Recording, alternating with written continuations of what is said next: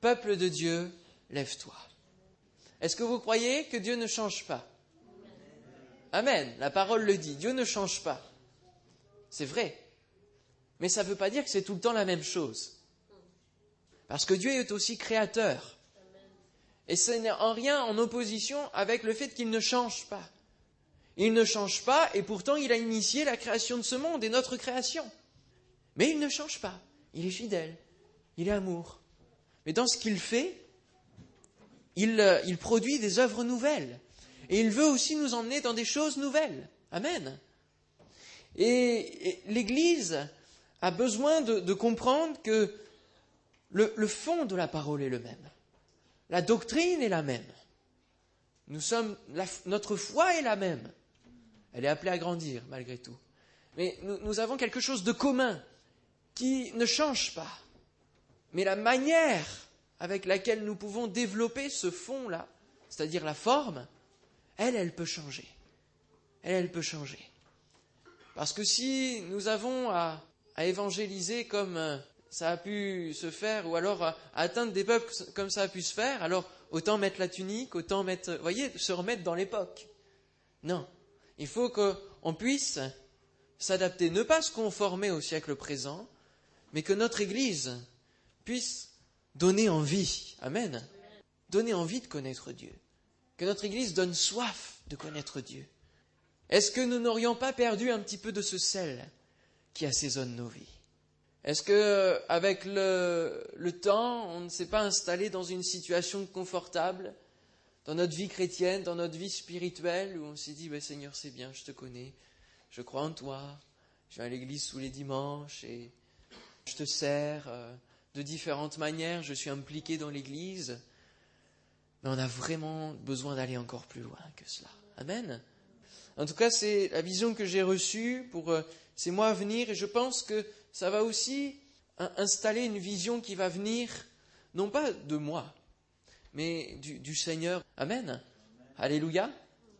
En tout cas, je prie que le Seigneur puisse nous, nous conduire tous ensemble aussi et que le Seigneur vous, puisse vous convaincre aussi. Ce n'est pas à moi, par ma prédication, de vous convaincre. Non, moi je vais vous enseigner ce que j'ai reçu. Et j'ai encore découvert des merveilles dans la parole de Dieu. Amen. Et ça c'est merveilleux. Peuple de Dieu, lève-toi. Lève-toi. Marc 14, 35 à 42. Marc chapitre 14, versets 35 à 42. Puis, ayant fait quelques pas en avant, il se jeta contre terre et pria que s'il était possible, cette heure s'éloigne de lui. Il disait Abba, Père, toutes choses te sont possibles, éloigne de moi cette coupe. Toutefois, non pas ce que je veux, mais ce que tu veux. Et il vint vers les disciples qu'il trouva endormis, et il dit à Pierre Simon, tu dors, tu n'as pas pu veiller une heure. Veillez et priez afin que vous ne tombiez pas en tentation. L'esprit est bien disposé, mais la chair est faible. Il s'éloigna de nouveau et fit la même prière. Il revint et les trouva encore endormis, car leurs yeux étaient appesantis. Ils ne surent que lui répondre. Il revint pour la troisième fois et leur dit, Dormez maintenant et reposez-vous, c'est assez. L'heure est venue. Voici le Fils de l'homme est livré aux mains des pécheurs.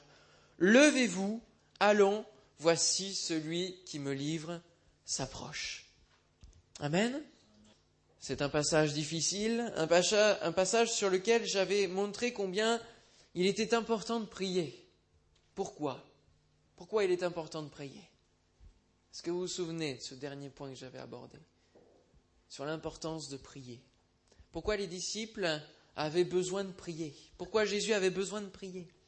Pour avoir, pour être prêt, avoir de la force, pour être préparé à l'épreuve qui allait venir. Et j'avais dit que il était important pour nous de prier, et c'est ce qu'on a fait aussi au travers du jeûne et prière commun, collectif, pour les épreuves qui vont venir devant nous. Parce que le contexte de ce monde est difficile. Je ne vais pas répéter ce que j'ai dit la semaine dernière. Pour les épreuves qui viennent devant nous, mais aussi pour les défis qui sont devant nous. Pourquoi peut-être aujourd'hui nous nous sommes qu'une cinquantaine de personnes Peut-être qu'on n'a pas assez prié pour voir les défis, les rendez-vous divins que Dieu avait pour nous. Peut-être qu'on est passé à côté, parce que justement on était dans notre habitude et on s'est dit finalement c'est ça l'Église et il n'y a pas d'autre chose. Voyez? On était dans une certaine vision et la prière, au moyen de la prière, au moyen du jeûne et prière, notre vision va s'élargir. Amen. Et c'est au travers de la prière que nous allons pouvoir connaître les étapes, les rendez-vous divins qui viennent devant nous. Dieu ne veut pas que dans 20 ans nous soyons encore 50 s'il n'est pas revenu. J'espère que pour vous c'est quelque chose qui est compréhensible, qui est sur votre cœur aussi. Moi je ne veux pas que même dans un an nous restions encore 50. Amen. Et pour cela, il faut que nous prions et que nous continuions de prier pour voir les rendez-vous divins, pour voir dans quelle direction Dieu veut nous emmener. Peuple de Dieu, lève-toi. Il faut nous lever. Amen. Il faut nous lever. Levez-vous, allons, dira Jésus. Parce que le défi est là. Les défis, c'est peut-être, certains sont peut-être douloureux, mais il y a une conséquence bénie lorsque c'est Dieu qui nous attend à un rendez-vous. Amen. Et oui, il y a des conséquences bénies. Alors ne, disons pas, c'est pas possible que Dieu nous emmène vers de nouvelles choses parce qu'il arrive bientôt, parce que le monde est trop dur, parce que euh, c'est pas possible, on va rester toujours 50 parce que finalement euh, personne ne veut croire, il n'y a que des incrédules et on n'y arrivera jamais. Non. Non. Ne disons pas que le terrain de la France est trop dur. Parce qu'il y a des églises qui vivent le réveil, qui vivent les rendez-vous divins, qui ont reçu la vision de Dieu.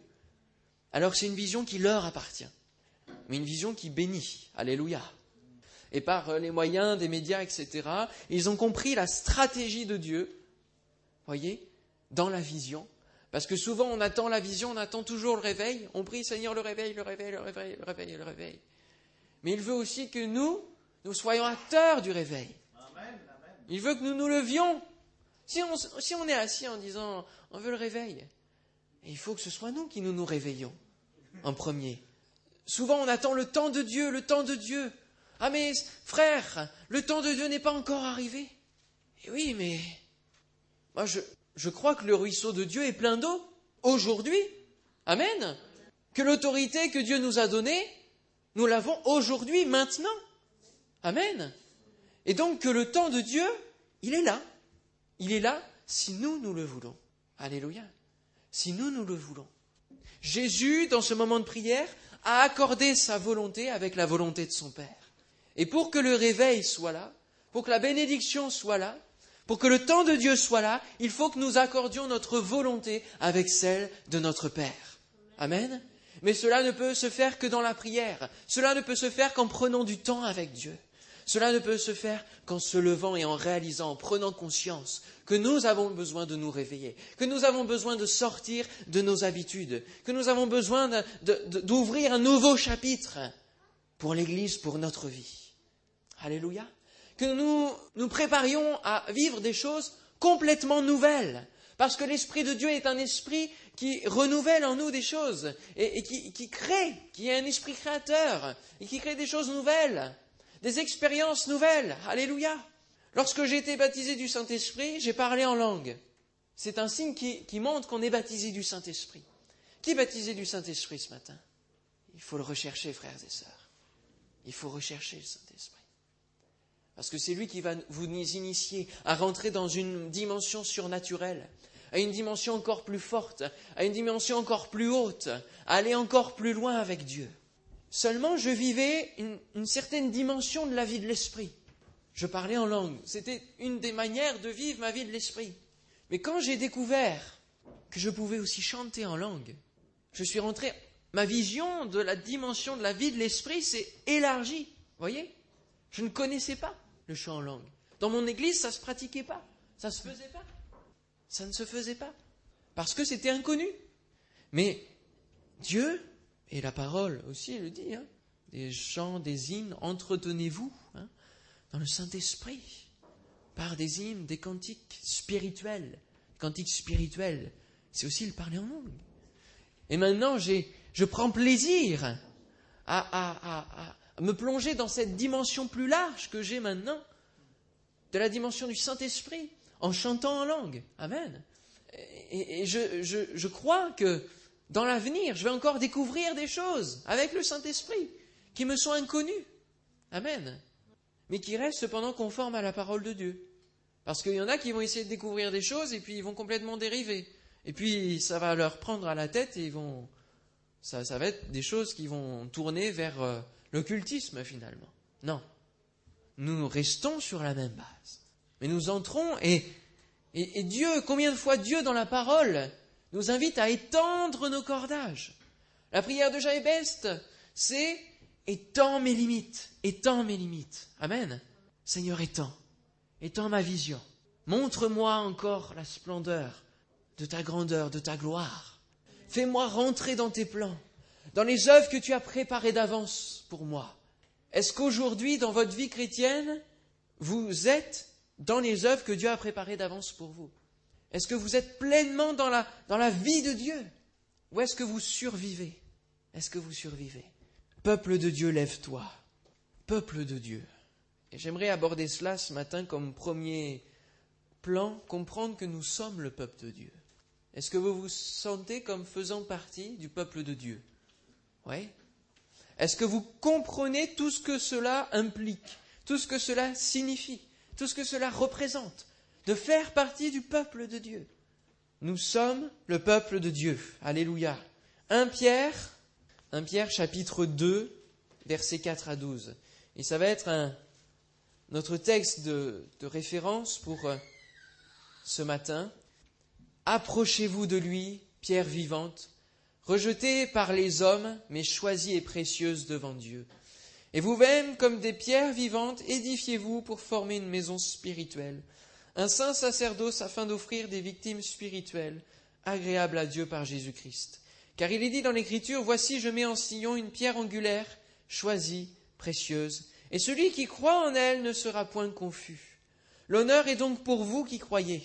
Mais pour les incrédules, la pierre qu'ont rejetée ceux qui bâtissaient est devenue la principale de l'angle, et une pierre d'achoppement et un rocher de scandale. Ils s'y heurtent pour n'avoir pas cru à la parole, et c'est à cela qu'ils sont destinés. Vous, au contraire, vous êtes une race élue, un sacerdoce royal, une nation sainte, un peuple acquis, afin que vous annonciez les vertus de celui qui vous a appelé des ténèbres à son admirable lumière. Vous qui autrefois n'étiez pas un peuple et qui maintenant êtes le peuple de Dieu. Vous qui n'aviez pas obtenu miséricorde et qui maintenant avez obtenu miséricorde. Bien-aimés, je vous exhorte comme étrangers voyageurs sur la terre à vous abstenir des convoitises charnelles qui font la guerre à l'âme. Ayez au milieu des païens une bonne conduite, afin que là même où ils vous calomnient comme si vous étiez des malfaiteurs, ils remarquent vos bonnes œuvres et glorifient Dieu au jour où il les visitera. Alléluia. Amen. Nous sommes le peuple de Dieu. Alors, certains diront, mais le peuple de Dieu, c'est Israël, c'est Sion dont il est parlé ici. Israël, c'est le peuple de Dieu. Alors nous, qui nous sommes réellement? Est-ce que nous faisons partie du peuple de Dieu? Est-ce que... Hein? C'est des questions qui arrivent des fois. Il y en a qui, vont euh, dire, mais euh, il faut considérer les Juifs comme sauvés, déjà. Ils n'ont pas besoin de salut. Il y en a qui vont dire ça. Il y en a d'autres qui vont dire que l'Église a remplacé Israël. Alors, quelle est la vérité dans tout ça? On va voir un peu. Parce qu'il est vrai qu'avant que nous soyons le peuple de Dieu, Israël est le peuple choisi par Dieu. C'est le peuple qui est choisi par Dieu depuis la promesse faite pour le peuple qui allait envahir Canaan, qui allait prendre le territoire de Canaan. La promesse. Exode 29, 45, J'habiterai au milieu des enfants d'Israël et je serai leur Dieu. Je serai leur Dieu. C'est le peuple qu'il s'est choisi. Deutéronome 7, 6, Car tu es un peuple saint pour l'Éternel, ton Dieu. L'Éternel, ton Dieu, t'a choisi pour que tu sois un peuple qui lui appartienne entre tous les peuples qui sont sur la face de la terre. Ne me demandez pas pourquoi Dieu a choisi un peuple. Il a choisi un homme, Abraham, à qui il a dit, va, je suis avec toi, pars, lève-toi, quitte ton pays, quitte tout ce que tu connais, quitte les dieux que tes condescendants peuvent, peuvent adorer, quitte ta famille, quitte ton pays, lève-toi et pars. Pars pour l'inconnu. Il lui a même pas dit où. Abraham est parti par la foi. Amen. Abraham est parti. ton pays, ta patrie, ta famille. C'est quelque chose de difficile de quitter sa famille, sa patrie, tout ce qu'on connaît. Et part, va dans une nouvelle dimension. La vie d'Abraham, là, a basculé dans une nouvelle dimension, dans un nouveau chapitre de sa vie.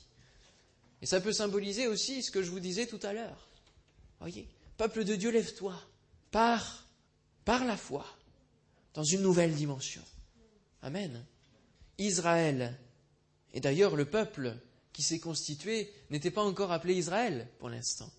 Ça a été un peuple qui a été choisi, et puis Dieu a donné un nom ensuite à Jacob, il a remplacé Israël. Le peuple choisi, c'était Israël. Je mets en sillon, en sillon, une pierre angulaire. Je mets en sillon. Et c'est le peuple que Dieu aimait, chérissait. Seulement ce peuple, ben, au fil du temps, il retournait vers les idoles. Et on le voit lorsque Dieu va communiquer, va transmettre son cœur, sa loi à Moïse. Le peuple tout entier va se mettre dans le veau d'or. Mais Dieu va l'aimer.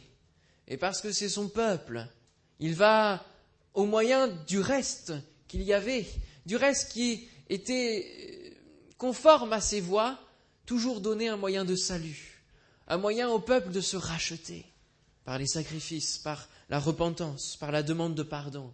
Le peuple criait à Dieu et Dieu faisait compassion. Il délivrait son peuple. Amen. Seulement, l'histoire se répète. Combien de fois, dans l'Ancien Testament, le peuple va se remettre dans le péché? Alors Dieu va initier une nouvelle dimension de sa grâce. C'était quelque chose de nouveau? Jésus-Christ, la pierre angulaire. Je mets en sillon une pierre angulaire. Quelque chose de complètement nouveau. Et finalement, alors que nous connaissions seulement le peuple d'Israël comme étant le peuple choisi, et que tous les autres peuples de la surface de la terre eh bien, étaient laissés à l'appréciation de leur Dieu, mais sans connaître véritablement Dieu, le Dieu réel, eh bien, Dieu va initier une dimension nouvelle et va étendre aussi les limites, et va ouvrir la dimension du peuple de Dieu à tous les païens, à toute la surface de la terre. Et c'était quelque chose encore de nouveau que les disciples, que les apôtres de l'époque ont eu du mal à comprendre. Lorsque Dieu va se révéler à Pierre, vous vous souvenez? Vous savez de quoi je parle? Dites-moi un petit peu, je parle de quoi? Quand il va se révéler à Pierre. Oui Quel songe Les animaux impurs, Dieu va lui dire, prends, tue et mange. C'est une image pour faire comprendre que maintenant, il n'y a plus ni juif ni grec. Tous ont accès à la grâce de Dieu. Et donc que le salut qui vient des Juifs, malgré tout, parce que Jésus est sorti du peuple juif, est accessible à tous les païens. Amen. Je crois qu'on peut dire vraiment, on peut remercier le Seigneur pour cela. Parce que nous n'aurions pas fait partie de ce peuple choisi sinon. Dieu a bien voulu étendre ses limites, étendre le salut à toute la surface de la terre, pour que tous puissent être sauvés. Amen. Alors, l'Église, qui est une nouveauté, qui est une création de Dieu dans l'histoire de l'humanité, qui est encore un inconnu pour euh, les hommes. Et voyez les, découvertes. Les, disciples vont aller de découverte en découverte dans, dans la création de l'Église. Ça va se mettre en place petit à petit, en comprenant la stratégie de Dieu, la vision de Dieu. Eh bien, l'Église va être le peuple greffé. Amen. Ça va être le peuple greffé. Et on a cette image dans le chapitre 11 de Romains. Romains chapitre 11, je vous invite à le lire. On ne va pas le lire en entier parce que c'est assez long. Mais je vous résume en quelques mots. Ici, Romains 11 explique à l'aide d'une image comment Dieu procède par la venue de Christ. Dieu, donc, a par maintes reprises tenté de sauver Israël des péchés qu'il commettait, mais le peuple retournait toujours au péché. Seulement une partie lui obéissait. C'est ce qu'on appelle communément le reste le reste du peuple. Et c'est par eux qu'il initiait la prise de conscience spirituelle dans le peuple d'Israël pour un, réveil. Et puis il a envoyé Jésus. Salut pour tous les êtres humains. Et juifs comme païens peuvent avoir accès à ce salut. Et l'image employée, c'est celle d'un olivier franc et celle d'un olivier sauvage. Ils ont une différence. L'olivier franc, c'est celui qui a été choisi par Dieu. C'est le peuple d'Israël. L'olivier sauvage, c'est les nations. C'est ceux qui ont qui se sont multipliés sans Dieu, sauvagement. Vous voyez, une plante sauvage, elle court où elle veut. Hein Vous voyez, elle est, même, elle est même différente dans son ADN par rapport à, à la plante d'origine. Lorsque vous plantez un fraisier d'origine et que vous le laissez, il va se transformer en un fraisier sauvage et ça va même se transformer en, fraise des bois. D'accord? C'est ça que ça a donné. Et de la même manière, les, nations sont, transformées par rapport au peuple d'Israël. L'olivier franc, c'est donc Israël.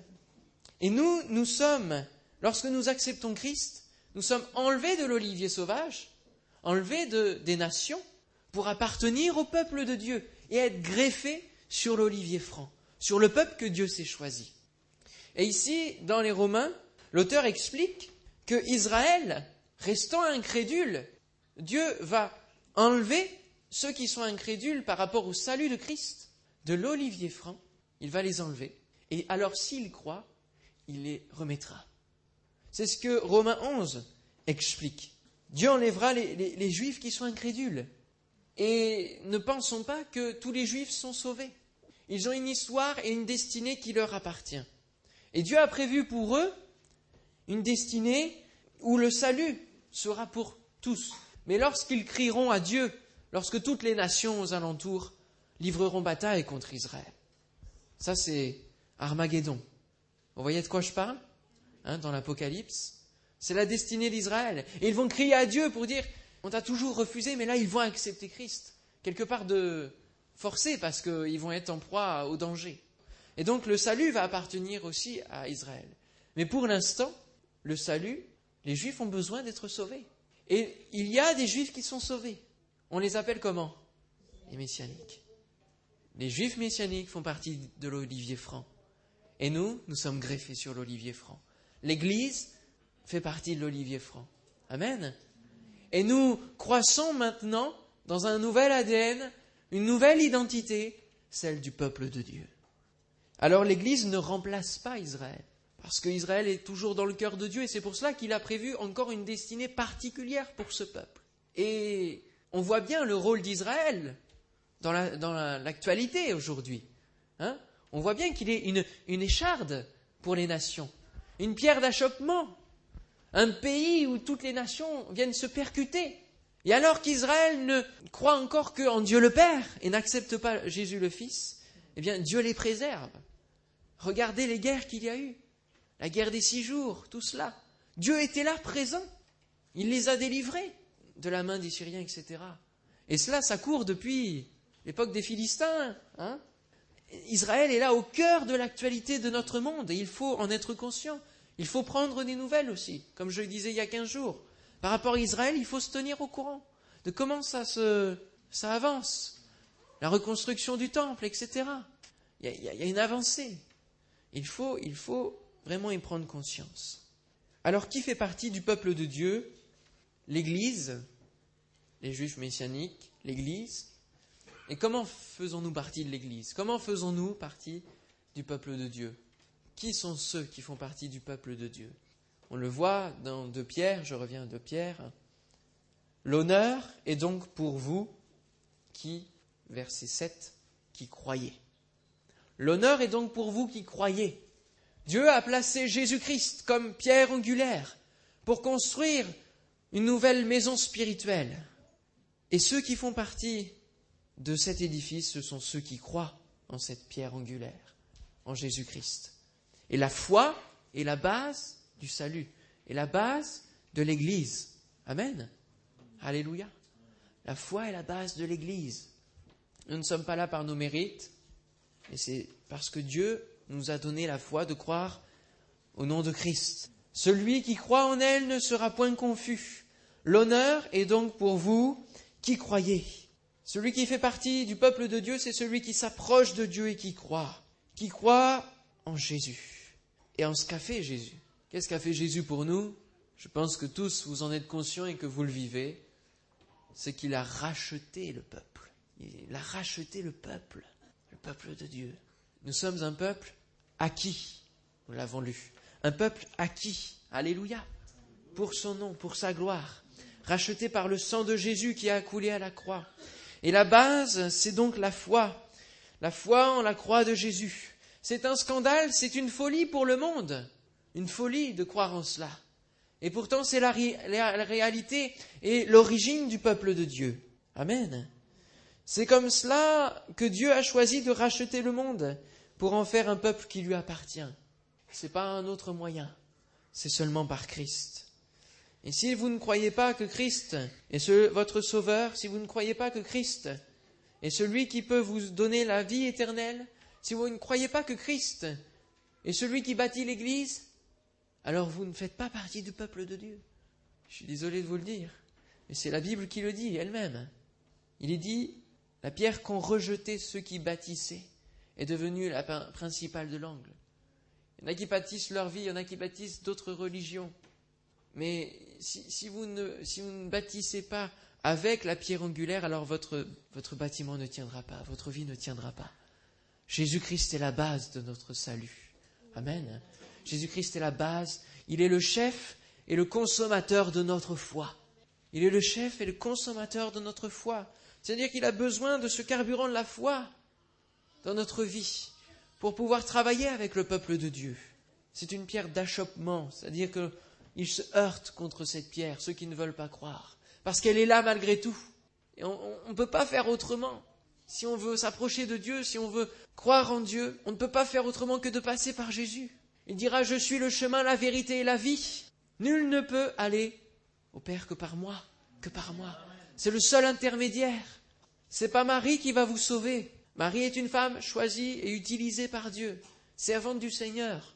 Mais c'est pas Marie qui va vous sauver. C'est Jésus-Christ. Ce n'est pas par vos mérites que vous pourrez être sauvés. C'est par ce que Christ a fait pour vous. C'est par sa miséricorde. Vous qui n'aviez pas obtenu miséricorde, et qui maintenant avait obtenu miséricorde.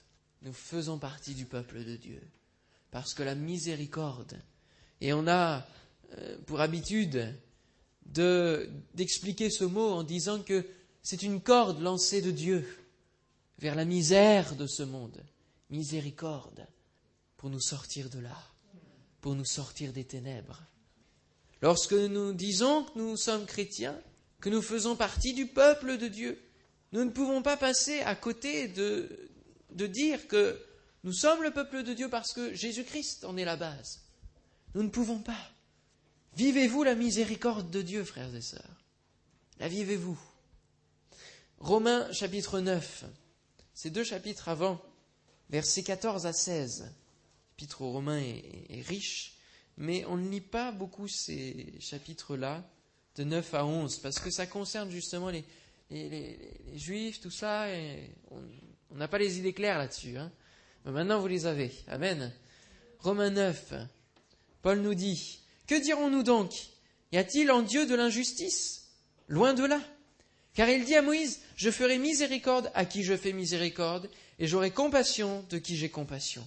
Ainsi donc, cela ne dépend ni de celui qui veut, ni de celui qui court, mais de Dieu qui fait miséricorde. Amen. Si vous faites partie du peuple de Dieu, c'est Dieu qui l'a décidé. Vous avez accepté de croire, vous avez accepté de répondre à l'appel que Dieu vous faisait, mais c'est lui qui, en est l'initiateur. La foi, c'est ce qui caractérise le peuple de Dieu. Éphésiens 2.8, car c'est par la grâce que vous êtes sauvés, par le moyen de la foi. Et cela ne vient pas de vous, c'est le don de Dieu. C'est le don de Dieu. Alléluia. Ô Seigneur, que toute la gloire te revienne pour le don que tu nous as fait, pour cette grâce, pour ton Fils qui a été donné. Combien de fois nous pouvons chanter des chants et dire Jésus, tu es mon sauveur, etc. Mais réalisons-nous toujours. Moi, je demande souvent au Seigneur, révèle-moi encore plus la croix. Renouvelle en moi ce que tu as fait donne dans, ma vie la, réalisation du salut. Que au même premier jour où j'ai cru en toi, où j'ai versé des larmes, où j'ai été touché par la grâce de Dieu, travaillé dans mon cœur par l'Esprit Saint, comprenant la, grandeur de, de mes péchés et la honte de mes péchés face à la sainteté de Dieu, et le salut qui est là et qui vient, la paix parfaite qui remplit notre cœur. Seigneur, renouvelle ces choses en moi que jamais je ne néglige un si grand salut comme le dira aussi l'apôtre. Que nous ne négligions pas ce si grand salut, mais qu'à chaque fois dans notre cœur, nous puissions remémorer ces choses. Amen. Ces vérités. Parce que c'est la base de notre vie. Et si nous ne vivons plus dans cette passion de ce que Christ a fait pour nous, si nous ne vivons plus dans la passion de la croix, alors il n'est pas étonnant que nous ne faisons plus rien dans l'Église. Il n'est pas étonnant que nous restions assis sur notre chaise, dans une habitude, parce que nous n'avons plus la réalisation de ce qu'il a fait pour nous, de la grâce qui est sur nous et que nous ne méritons pas. Alors, ce qui caractérise le peuple de Dieu, c'est la foi, ce qui distingue le peuple de Dieu, c'est la foi, mais il y a aussi d'autres choses. Et dans 2 Pierre, je reviens à 2 Pierre, verset 9, il est dit, vous, au contraire, vous êtes une race élue, un sacerdoce royal, une nation sainte, un peuple acquis, afin que vous annonciez les vertus de celui qui vous a appelé des ténèbres à son admirable lumière. Vous, au contraire. Et quand on lit vous, au contraire, on comprend bien qu'il y a une différence entre ce que nous étions avant et ce que nous sommes aujourd'hui, entre le peuple de Dieu et les nations. Et lorsque nous disons faire partie du peuple de Dieu, alors il y a certaines caractéristiques à prendre en compte, à tenir et à comprendre ce que cela implique vis-à-vis de nous. Ce que le peuple de Dieu n'est plus, c'est que nous ne sommes plus incrédules. Nous ne sommes plus incrédules. Amen c'est pas facile au quotidien de ne plus être incrédule. Lorsque nous sommes sous pression, face à des situations, nous avons besoin d'exprimer notre foi. Combien de fois nous avons demandé au Seigneur pardon parce que nous avons été incrédules, parce que nous n'avons pas cru? Alors, tâchons d'apprendre de ces expériences, mais de ne pas les reproduire. Amen. Le peuple de Dieu n'est plus incrédule. Et nous avons besoin d'un regain de foi pour croire que ce que la Bible dit, elle s'accomplit. Que ce que Dieu nous a dit, ce que Jésus nous a promis, c'est réalisable. Amen. Lorsqu'il nous a dit que nous allions faire des œuvres plus grandes que ce qu'il a fait, est-ce que nous y croyons, frères et sœurs? Est-ce que nous le vivons? Des œuvres plus grandes. Il faut aller chercher déjà. Hein Est-ce que vous avez déjà ressuscité un mort? Amen. Alléluia. Oui, Dieu veut nous emmener vers des choses beaucoup plus grandes. Alors demandons à Dieu de renouveler notre foi. Alléluia.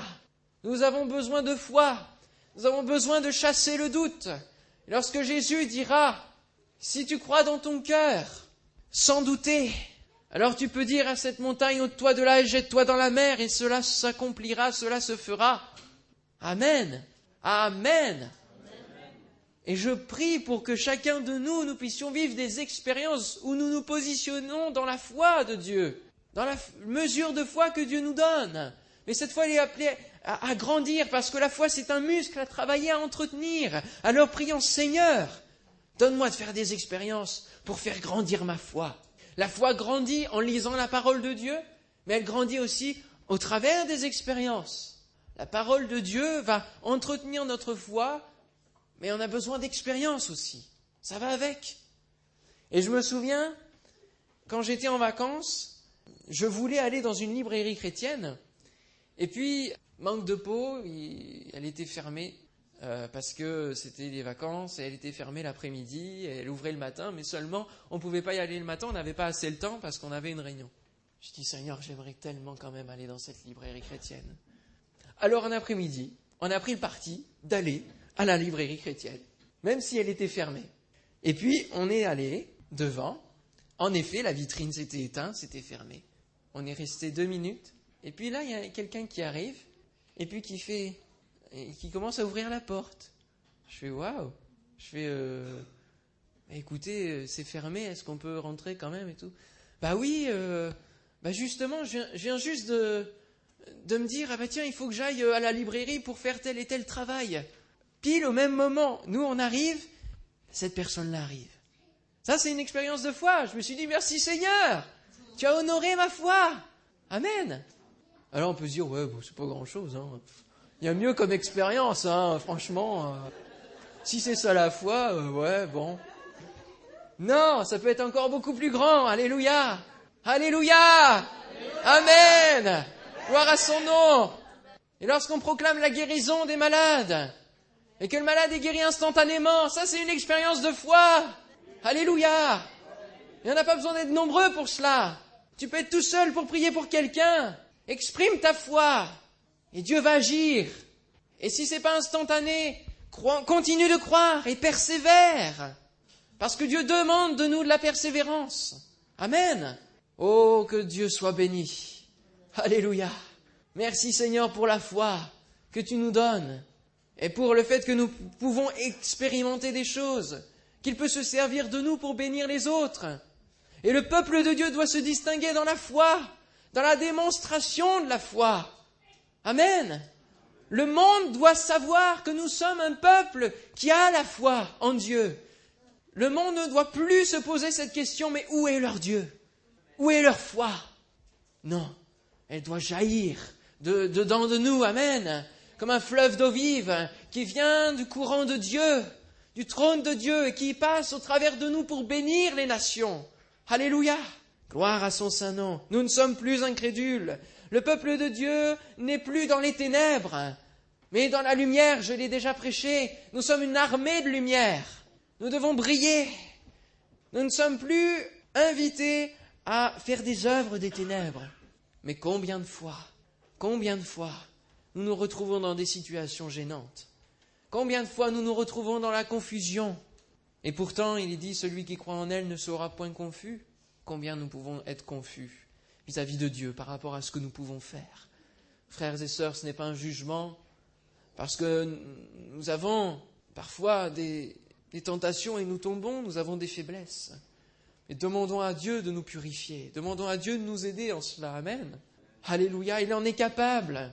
C'est lui qui nous a appelés des ténèbres à son admirable lumière. Gloire à Dieu. Nous ne sommes plus attachés à la terre. Et là, je ressors cela par rapport à ce que nous avons lu dans De Pierre. Nous ne sommes plus attachés à la terre parce que nous sommes voyageurs, étrangers voyageurs sur la terre. Alors nous ne sommes plus, le peuple de Dieu n'est plus attaché à la terre, aux choses de la terre, n'est plus charnel, n'est plus charnel. Le peuple de Dieu est spirituel. Alléluia. Un équilibre spirituel. Nous ne sommes plus des païens. Nous ne sommes plus des païens. Ne nous comportons plus comme des païens, frères et sœurs. Nous sommes regardés. Ayez au milieu des païens une bonne conduite afin que là même où ils vous calomnient, là où ils vous accusent lorsque vous tombez, comme si vous étiez des malfaiteurs, ils remarquent vos bonnes œuvres et glorifient Dieu au jour où il les visitera. Parce que, à vous regarder, un jour le temps de Dieu viendra sur eux. Il va les visiter. Amen. Et en voyant le peuple de Dieu, ils auront envie de faire partie du peuple de Dieu. Il faut que le peuple de Dieu soit debout et non pas dans la confusion à terre. Peuple de Dieu, lève-toi. Peuple de Dieu, vous êtes une race élue. Une race élue, ça veut dire que vous avez une identité propre. Vous avez l'ADN divin. Est-ce que vous vivez dans cet ADN divin? Dans cette foi Dans cette puissance Dans cette autorité divine? Vous êtes précieux aux yeux de Dieu. Peuple de Dieu, vous êtes un sacerdoce royal. Un saint sacerdoce afin d'offrir des victimes spirituelles agréables à Dieu par Jésus-Christ. Vous êtes un sacrifice vivant je vous l'ai déjà dit, mais je vous le répète, parce que je ne vous trouve pas encore assez vivant pour Dieu. Il faut être vivant, frères et sœurs. Alléluia. Amen. Vivant pour Dieu. On offre sa vie à Dieu en recherchant à lui être agréable, c'est ce qu'on a chanté. Ô Seigneur, que ma vie te soit agréable. Que ma vie te soit agréable. Oh, et en même temps, je vis de la grâce. Par Jésus-Christ, je peux être agréable. Et j'ai un accès direct auprès du Père. Le peuple de Dieu n'a plus besoin de faire des, sacrifices morts, des sacrifices d'animaux, des sacrifices en tout genre. Non. Parce que comme le sacrificateur avait accès pour tout le peuple, lui seul, auprès du Père dans le lieu très saint, il a encore ouvert plus largement la dimension spirituelle. Et il a permis que tout le peuple de Dieu puisse avoir accès directement à Dieu. Amen. Est-ce que vous profitez de cet accès direct avec Dieu? Est-ce que vous passez des moments intenses où vous êtes en communion vous, C'est comme si vous voyez un faisceau de lumière là. Alléluia. La présence de Dieu qui vous inonde. Peuple de Dieu, vous êtes une nation sainte. Nous sommes un peuple à part du monde. Et nous appartenons à un Dieu qui est saint. C'est pour cela que nous ne faisons pas n'importe quoi. Il faut que nous correspondions à la sainteté de Dieu. Ça fait partie de notre caractère. Lévitique 11, 45, car je suis l'Éternel qui vous ai fait monter du pays d'Égypte pour être votre Dieu et pour que vous soyez saints, car je suis saint. Monter du pays d'Égypte, l'Égypte, c'est l'image de ce monde. Il nous a retirés de ce monde pour être appelés hors d'eux. Ecclésia, c'est cela que veut dire l'Église. Ec, hors d'eux, clésia, appelé. Nous sommes appelés hors d'eux. Est-ce que nous le prenons conscience? Pas tellement souvent. Hein L'Église, c'est que nous sommes appelés hors d'eux, nous sommes un peuple appelé à être saints. Alléluia.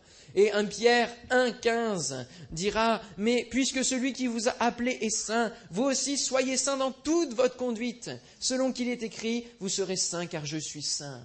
Frères et sœurs, laissons-nous euh, sanctifier, marchons dans la sanctification dans notre cœur. Laissons l'eau de la parole. Plus vous allez lire la parole de Dieu, plus vous allez être sanctifiés de vos péchés, de vos addictions qui vous tiennent encore liés. La parole de Dieu est assez vivante pour le faire, croyez-moi. Mais aussi soyons sanctifiés dans toute notre conduite. Amen. Lorsque nous sommes devant l'ordinateur et que nous sommes tentés de regarder des choses pornographiques, des choses qui nous salissent, oh, demandons la sainteté de Dieu. Demandons l'aide du Saint-Esprit. Alléluia. Demandons l'aide du Saint-Esprit. Peuple de Dieu, vous êtes un peuple acquis. Et c'est le seul peuple, le seul qui est né par acquisition, par rachat. Pensons à l'histoire de Ruth. Vous la connaissez? Lisez-la si vous en rappelez plus. Le rachat. Quelle histoire merveilleuse, quelle image merveilleuse aussi. Nous avons un même chef. C'est ce qui caractérise un peuple. Un peuple a un seul chef. C'est qui? Ah, je croyais que c'était Benjamin Lamotte, moi. Non, vous avez raison. Alléluia. C'est Christ le chef. C'est Christ le chef. Nous sommes tous au même rang, frères et sœurs. Nous pouvons vous dispenser des enseignements des choses que nous recevons. Mais c'est Christ qui est quand même notre chef. Et s'il n'est pas là, nous ne sommes rien. Nous ne sommes rien. C'est lui le bâtisseur de l'Église. Alors ne disons pas c'est mon Église, c'est son Église. Alléluia. C'est lui la pierre angulaire. Un peuple a une même langue. Laquelle? Le parler en langue, c'est une première réponse, tout à fait. Le parler en langue, c'est la langue du ciel. C'est la langue que seul Dieu, les anges comprennent. Les démons ne comprennent pas cela. Alléluia. Ils peuvent comprendre ce que vous dites en priant. Mais quand vous parlez en langue, alors là, déconnectez là, c'est fini. Alléluia. On est en plein cœur des mystères, on dit des mystères à Dieu, des louanges pour notre Dieu. Et lorsqu'il y a un parler en langue, j'en entends pas suffisamment assez au milieu de nous. Lorsqu'il y a un parler en langue, lorsque quelqu'un est visité en parler en langue, l'interprétation ne va pas forcément être euh, euh, une parole pour quelqu'un, mais ça peut être aussi une louange inspirée pour Dieu. Amen. Alléluia. Parce que le parler en langue, c'est aussi les gloires de Dieu. Oh, frères et sœurs, aspirez au don spirituel. Aspirez à la plénitude du Saint-Esprit. Amen. Recherchez le donateur et il va vous donner pleinement, en abondance. Parce que c'est une promesse qui est pour tous, encore une fois. Une promesse qui est pour tous. Une même langue, nous avons le même discours qui vient de la parole de Dieu, afin que vous annonciez les vertus de celui qui vous a appelé. Amen les vertus. Nous avons ce même langage vis-à-vis du monde. Nous apportons la bonne nouvelle. Nous avons le même territoire. Tout lieu que foulera la plante de votre pied, je vous le donne, comme je l'ai dit à Moïse. Et ils ont manqué de foi, hein. Ils ont manqué de foi pour rentrer dans Canaan. Hein. Ça leur a causé la mort. Hein. Que nous ne manquerions pas de foi face à la vision que Dieu veut nous communiquer. Et que nous ne mourions pas spirituellement, parce que nous sommes croupis dans notre habitude. Frères et sœurs, je souhaite pour chacun de nous que nous puissions pleinement rentrer dans ces nouvelles choses. Amen. Nous avons la même culture, c'est-à-dire les mêmes valeurs, des valeurs qui se dégagent de la parole de Dieu, qui se dégagent de la personne même de Dieu, parce que la parole de Dieu a été incarnée en Christ. Elle s'est faite chair. C'est la vérité, c'est l'honnêteté, c'est le fait de tenir sa parole, c'est l'obéissance à Dieu, c'est la soumission à Dieu, c'est la recherche de sainteté, la recherche de justice, la recherche d'équilibre spirituel, la recherche d'être agréable à Dieu. Tout cela, c'est nos valeurs communes, frères et sœurs, que nous devons rechercher au plus haut point. Alors en conclusion, Apocalypse, on prend ensemble dans Apocalypse. Apocalypse chapitre 5, versets 9 et 10. Oh, que son nom soit béni. Et il chantait un cantique nouveau, en disant, Tu es digne de prendre le livre et d'en ouvrir les seaux, car tu as été immolé, et tu as racheté pour Dieu par ton sang des hommes de toute tribu, de toute langue, de tout peuple, de toute nation. Tu as fait d'eux un royaume et des sacrificateurs pour notre Dieu, et ils régneront sur la terre. Un Amen. C'est le seul qui va régner sur la terre, le frère. Et ils régneront sur la terre. C'est pas dit ils trembleront sur la terre. Non, ils régneront. Alléluia. Gloire à Dieu. Et nous faisons partie de ce peuple. C'est ce que vous êtes. Peuple de Dieu, lève-toi. Lève-toi. Chante pour ton Dieu. Annonce ton Dieu. Et si tu penses faire partie du peuple de Dieu, lève-toi maintenant. Honore dans ta vie cette identité, ce précieux nom. Lève-toi. Si tu fais partie du peuple de Dieu, lève-toi maintenant. Alléluia. Alléluia. Alléluia. Gloire à Dieu. J'invite le groupe de louanges à, s'approcher. On va prendre un chant. On va glorifier le Seigneur. On va glorifier le Seigneur. Amen. Alléluia. Prenons conscience ce matin que faire partie du peuple de Dieu, ce n'est pas rien. C'est grand.